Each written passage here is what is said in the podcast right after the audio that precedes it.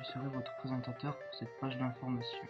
Aujourd'hui, nous allons vous parler des tornades, notamment celle qui a touché la région de l'Oklahoma le 3 mai 1999.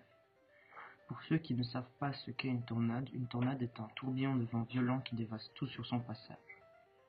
La tornade de l'Oklahoma de 1999 a commencé le 3 mai et s'est terminée le 4 mai.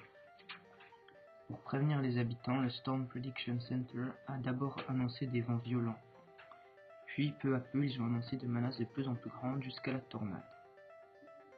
La tornade a fait 50 morts.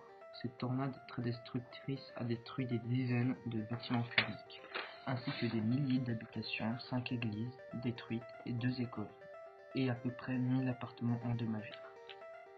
Cette tornade a été l'une des plus grandes catastrophes de l'Oklahoma.